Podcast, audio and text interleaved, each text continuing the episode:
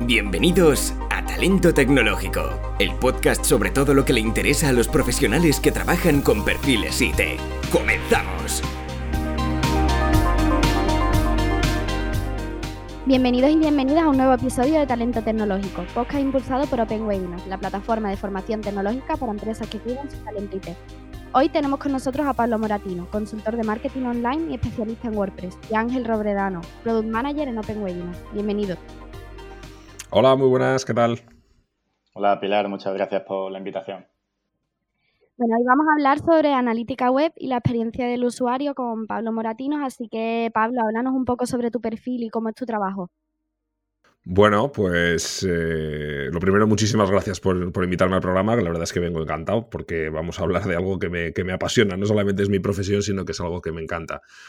Pues mi perfil es que soy consultor de marketing digital, especializado en analítica web y en experiencia de usuario. Y tengo pues una pequeña agencia de marketing en Irún, en Guipúzcoa, donde damos servicios pues en, un ámbito un poco 360 del mundo del marketing, pero sobre todo en la parte en la que yo me dedico, pues efectivamente en el mundo de la analítica web y estoy también bastante metido en toda la parte de, de creación de páginas web con la herramienta WordPress, que soy de la que soy un auténtico fan. Y bueno, cada vez se le da más importancia a tu especialidad, que es la experiencia del usuario o UX. ¿Sabrías explicarnos en qué consiste y en qué se diferencia del UI? Bueno, pues la verdad es que sí que es verdad que está un poquito de moda, que cada vez se oye hablar más, pero no sé si realmente se le da más importancia. Yo creo que eh, se le suele dar más eh, importancia solamente cuando, cuando se ven los problemas, ¿no? Cuando vemos que hay algo que no funciona y entonces se recurre ya pues, a acrónimos que a veces parecen palabras mágicas para ver si encontramos la, solución a los problemas. Pero sí, la verdad es que es verdad que, cada vez se, se oye más hablar de la experiencia de usuario. La experiencia de usuario es simplemente tratar de entender cómo funciona la relación de los visitantes con nuestras páginas web o con nuestras aplicaciones para móvil para intentar mejorarlas en la medida de lo posible.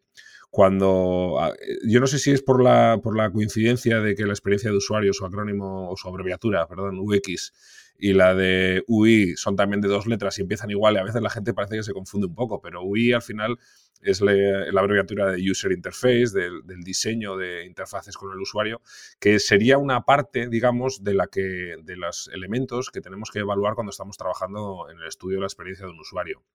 Al final, la UI es simplemente eso, diseño de interfaces, bueno, simplemente, nada más y nada menos que el diseño de, de interfaces de usuario, la forma en la que las aplicaciones o las webs se comunican con, nosotros, ¿no? con los usuarios.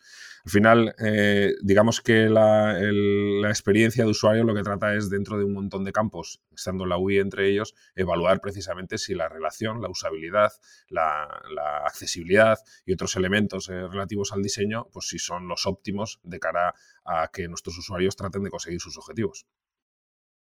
Porque el diseño de UI, ¿no? Como lo que dices, Pablo, es, eh, por ejemplo, cómo interactúa el usuario con la web, por ejemplo, a la hora de cuando pulsa un botón, ¿no? Cómo el usuario percibe que lo ha pulsado correctamente, ¿no?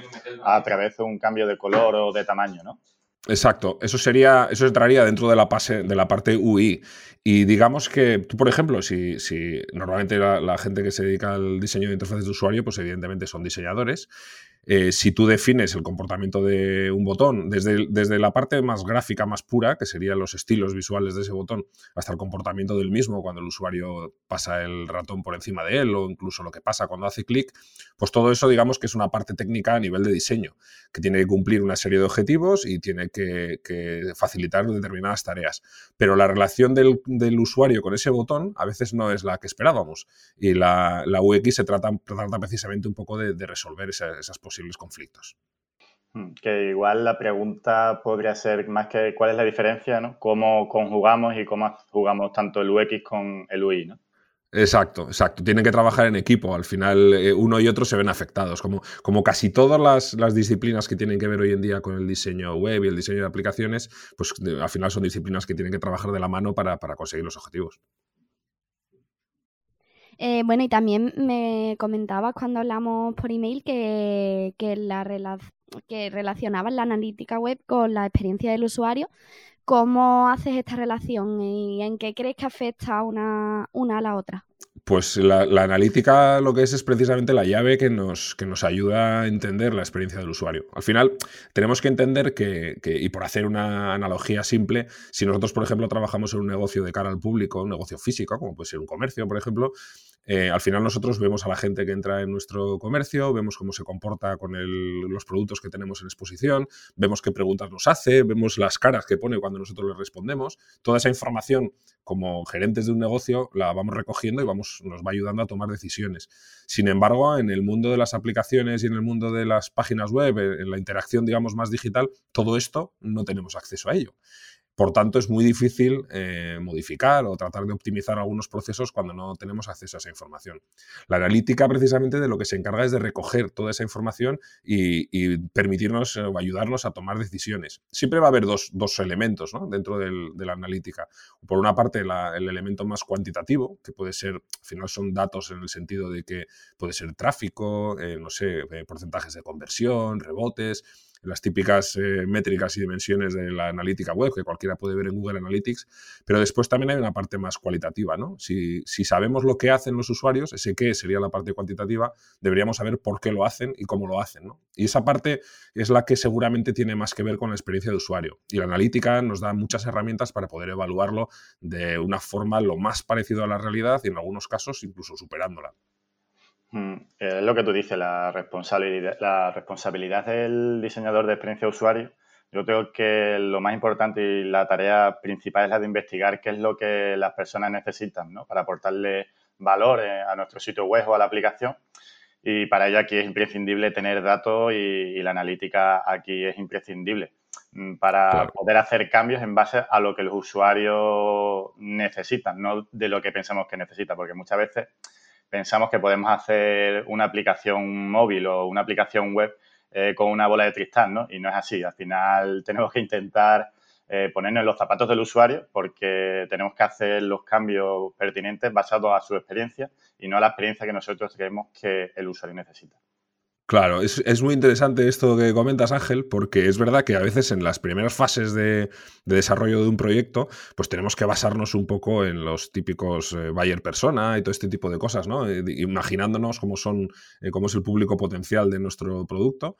Y aquí siempre hay una parte un poco de basarte un poco en tu experiencia profesional para diseñar esos elementos iniciales, ¿no? Pero enseguida, en cuanto empecemos, sobre todo cuando, cuando estamos aplicando, metodologías de tipo Lean, eh, enseguida tenemos que empezar a, hacer pruebas y a ir haciendo iteraciones en el diseño, ¿no? Y en toda esa parte ayuda muchísimo la experiencia de usuario. En, cosas eh, a veces que, parecen incluso un poco lejanas en algunos, en algunos modelos de negocio, como son los tests con usuarios, ¿no? Tan sencillo como enfrentar al, a un usuario a esas primeras fases de desarrollo eh, que a veces son diseños, pues como pueden ser wireframes y este tipo de cosas, que son pequeños bocetos, por decirlo de alguna manera, de la aplicación, para que vean, para que podamos observar cómo se comportan con ellos. ¿no? Y eso enseguida nos empieza a arrojar datos que ayudan en la creación de, ese, elemento, de ese, de ese proyecto.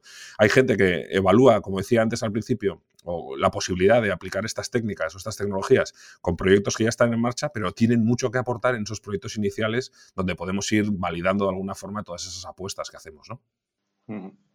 Al final es eso, el poder, el poder medir eh, nos deja hacer uso del método Lean, que es pues, medir, ver qué falla, qué funciona y poder iterar lo, más rápido posible y centrarnos siempre, tener el foco en, el usuario. Como lo Eso es. Y bueno, cuéntanos, Pablo, ¿cómo sería un día normal de trabajo para ti?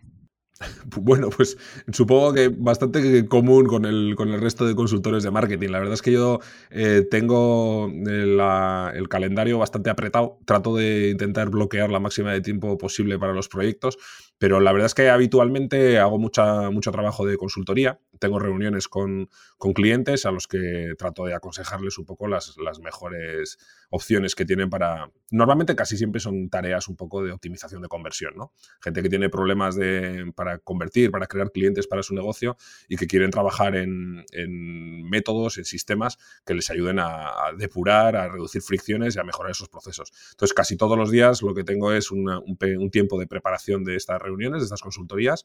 Normalmente pido al cliente eh, una cierta información sobre el proyecto, preparo toda esa información y después suelo tener sesiones de consultoría. La verdad es que cada vez más a menudo por, por videoconferencia y, tratar en esas reuniones de resolver los problemas. En algunos casos esto se convierte en la necesidad de hacer implementaciones, casi siempre en una parte inicial de, técnicas de analítica, de herramientas de analítica, para poder ir eh, teniendo un conocimiento real de cuál es la situación de partida del cliente y luego pues aplicar todos esos procesos de mejora que vamos diciendo. Pero mi día a día se divide en eso, básicamente, en preparar las, las reuniones de consultoría, escuchar lo que tienen que comentarme los, los, los clientes y después tratar de hacer implementaciones para mejorar esos procesos. ¿Y cuál es, el, cuál es de los mayores problemas, o bueno, no lo llamemos problema, cuál es el desafío que más grande que tienes con tus clientes, por ejemplo, a la hora de, de saber o de explicarle cómo hay que mejorar la, experiencia de usuario?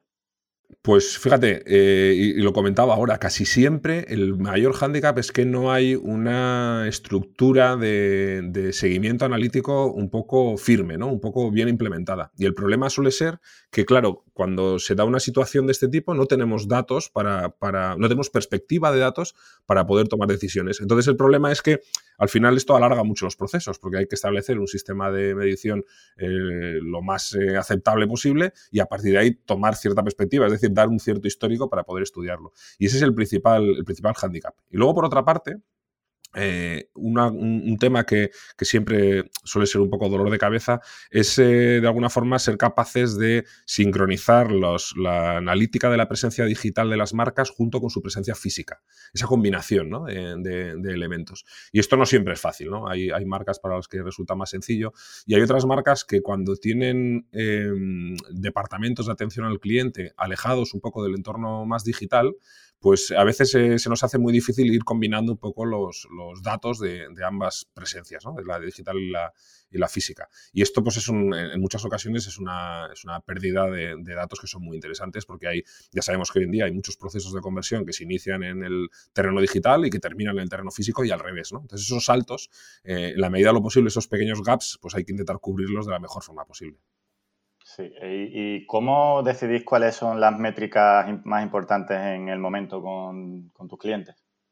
Pues cada, la verdad es que cada caso es un mundo. Eh, lo que solemos hacer siempre, y esto es bastante importante para que los clientes tengan la sensación de que se avanza, es de tratar de, aunque nosotros trabajemos con un montón de métricas que, que para nosotros son importantes como profesionales de la, analítica o de la experiencia de usuario, es importante también encontrar un grupo de métricas que sean lo suficientemente reveladoras para que el cliente tenga una sensación de que los proyectos avanzan, de que las mejoras se van dando. Entonces, casi, casi em, es más importante encontrar esas dos, tres métricas sencillas que aporten valor al cliente y que nosotros trabajemos con todo el resto de métricas y que ni siquiera las vea. Si de, la verdad es que hay veces que es bastante divertido ver la reacción que tienen los clientes cuando les entregamos un informe, normalmente los, los informes cada vez los entregamos más a menudo con una herramienta que se llama Google Data Studio, que permite sincronizar todas las fuentes analíticas más habituales para que podamos pintar un panel de control eh, sencillo, simple, pero actualizado constantemente. ¿no?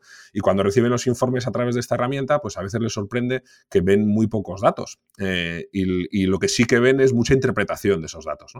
Eh, es decir, mucha explicación. Nosotros lo solemos acompañar además con un, con un pequeño vídeo, porque a veces es más fácil trasladar al, al cliente toda esa información en formato vídeo lo que ves es un informe muy sencillo, con unas métricas muy reveladoras, pero muy, muy simples y muy bien explicadas, normalmente cambiando incluso eh, el nombre que tienen esas métricas para que el cliente eh, pueda interpretarlo mejor en función de su sector comercial a lo que él está acostumbrado, y después una explicación en vídeo con todo lo que es el proceso analítico de verdad, porque la analítica no es recoger datos, sino interpretarlos. Y entonces ya te digo que depende mucho de cada caso, pero siempre intentamos que esté muy, muy adaptado a cada negocio y sobre todo al eh, casi, casi al vocabulario habitual en cada negocio, para que el cliente se sienta cómodo con toda esa información. Pues me, parece brutal, Pablo, porque es lo que tú dices, ¿no? Que podemos tener muchas métricas, pero si no le brindamos el contexto necesario, la interpretación pues no es, no, va a ser la, adecuada seguramente. Así que me, parece asombroso como, como la hace. Fíjate que hay una. Esto la verdad es que ah, lo aprendes un poco a base de, chocar con la pared, ¿no? Yo recuerdo los primeros informes que hacíamos. Eh, sucedió que en, trabajando para una empresa bastante grande, donde había que enviar informes a diferentes departamentos, nos empezamos a dar cuenta de que había algunos responsables de departamentos que no ni siquiera llegaban a abrir los informes analíticos, porque eran auténticos tochos con un montón de información muy técnica y probablemente información poco accionable para ellos. Y entonces lo que hicimos fue empezar a, segmentar mucho y que cada departamento recibiera un informe totalmente distinto. E incluso había departamentos que, que ni siquiera recibieran el informe porque es que no le iban a hacer caso. Y, curiosamente, al reducir la cantidad de información que se, que se enviaba y sobre todo al, convertirla en información mucho más accionable, entonces de nuevo volvieron a recuperar ese valor. ¿no? Pero es verdad que enviar informes con un montón de tablas o enviar un, PDF generado directamente desde, una, desde un informe de Google Analytics normalmente eh, aporta muy poquito a los responsables de las diferentes áreas de la empresa porque no es su terreno, eso es sencillamente. Me parece muy interesante y sobre todo me gustaría incluir eh, que, bueno, nos estabas hablando de que utilizas WordPress normalmente, que, que trabajas que trabaja con, WordPress. Me gustaría le explicaras a nuestros oyentes cómo ayuda WordPress a, a manejar la experiencia del usuario. Bueno, eh, la verdad es que, mira, actualmente WordPress es probablemente la herramienta de gestión de contenidos, no, probablemente no, sin duda, la herramienta de gestión de contenidos más usada del mundo. ¿eh? Se, habla de, de, valores de en torno al 30 al 35% de Internet se está moviendo con WordPress. Así que es fácilmente comprensible que hoy en día eh, cualquier profesional que, domina en cierto modo la, herramienta, pues tiene ya una, ventaja competitiva, ¿no? Y probablemente, pues eso es un poco la razón por la que, por la que nosotros en, mi agencia en tres y media estamos especializados en WordPress, porque es que es un porcentaje tan grande del mercado que es prácticamente imprescindible estar muy metido ahí, ¿no? Al margen ya de cualquier eh, consideración de tipo filosófico, porque se trata de software libre y bueno, aporta mucho a la sociedad y creemos que esto es importante, pero si nos centramos directamente en la parte más relacionada con el con el negocio, si quieres, eh, está claro que es una ventaja impresionante. ¿no? WordPress a nivel eh, un poco de,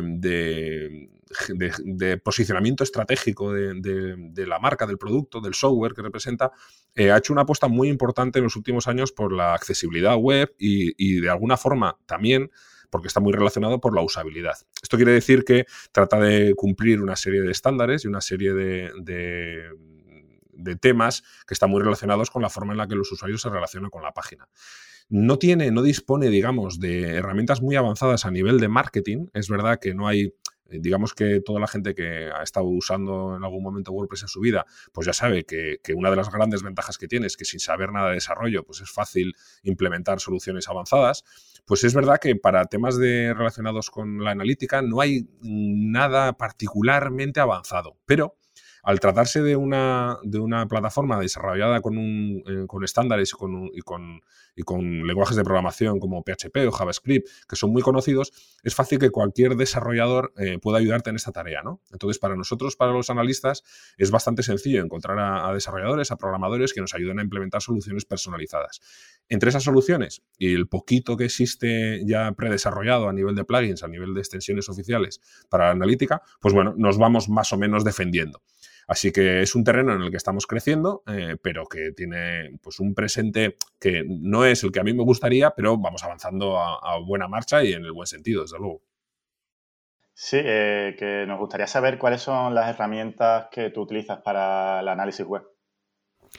Mira, yo particularmente eh, Hace algún tiempo eh, trabajé bastante más con Adobe Analytics, con Omnitour, que era como se llamaba en aquella época, que es una plataforma de una herramienta de, analítica pues, que se suele utilizar sobre todo en, grandes medios de comunicación.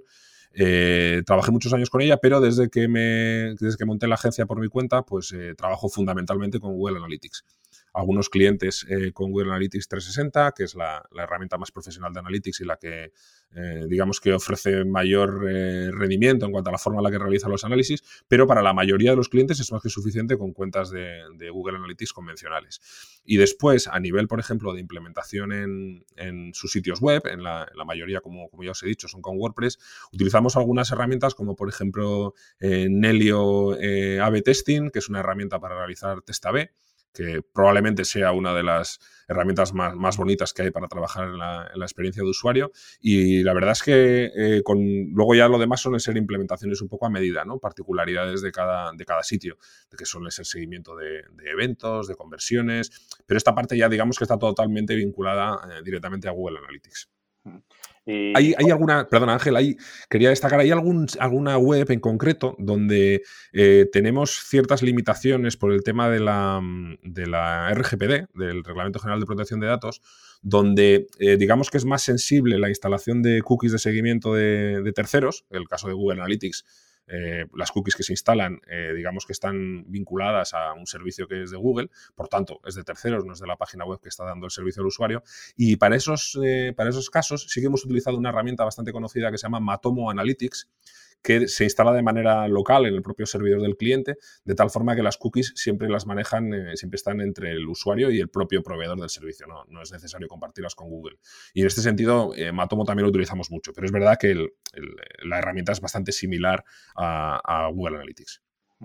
¿Y no utilizáis Hotjar? Eh, para el que no conozca, Hotjar es una herramienta online que mm, ofrece información sobre las interacciones de los visitantes en la página o en la aplicación. Y los datos que genera esta herramienta, pues lo que nos ayuda es a, revelar ¿no? mucho cómo es el comportamiento del usuario y cómo podemos saber qué elementos de tu página pues le llaman la atención, cuáles no, comprender mejor a los clientes grabando las interacciones de, su web. Y para mí me parece una herramienta de, mucho valor y sobre todo muy importante para, para saber y poder mejorar la experiencia del usuario. Sí, la verdad es que sí, sí que utilizamos Hotjar. Ahí, ahora mismo tenemos bastantes, em, bastantes herramientas un poco de este tipo, eh, de tipo Hotjar, que están un poco orientadas precisamente, pues como bien decías tú, a capturar la pantalla del usuario. ¿no?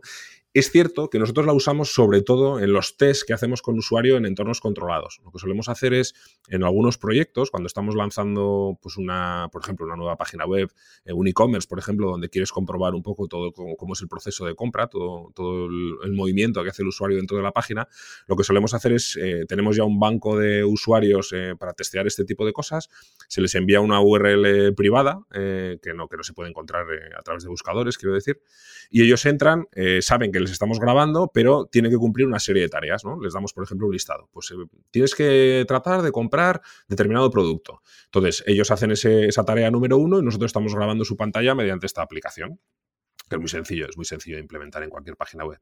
Y después lo que, lo que se pide también es que haya gente que esté navegando pues, desde un escritorio, otros desde móvil, diferentes posibilidades, incluso a diferentes horas del día, en diferentes eh, estados, uno puede estar sentado en el sofá, otro en la, oficina, todo eso lo hacemos con el banco de usuarios y todo eso se captura con Hotjar, se segmenta después en función de los diferentes comportamientos que ha habido, las diferentes tareas que se han ido completando y podemos ver cómo se relaciona cada uno de los usuarios con la página.